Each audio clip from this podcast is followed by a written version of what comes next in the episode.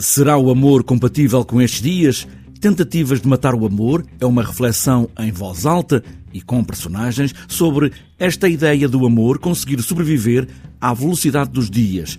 Levi Martins, que encena este texto com esta história de um homem e uma mulher e o amor em volta. A Ana tem uma relação com o João, com o seu marido, e que parece uma relação um bocadinho mais convencional e menos uh, aventureira, digamos assim.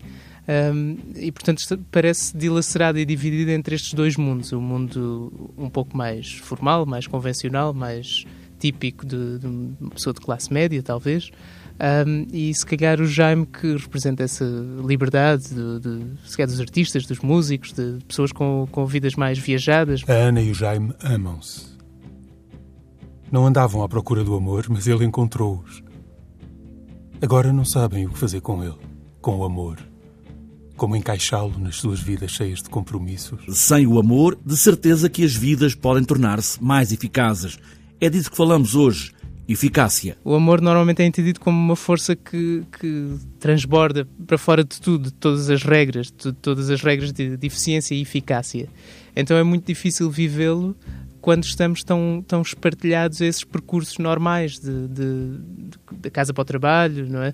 Eh, como, como é que conseguimos viver o amor se é exigido de nós sermos eficazes e eficientes? Essa é a grande questão, acho eu, que se coloca neste espetáculo eh, e no próprio texto. Tentativas de Matar o Amor é um texto cheio de memórias, fragmentos de dias, pedaços de felicidade e tristeza. No dia em que o meu coração de pedra ganhou a caixa de música, pensei em comprar uma lata de tinta dourada e pintar tudo.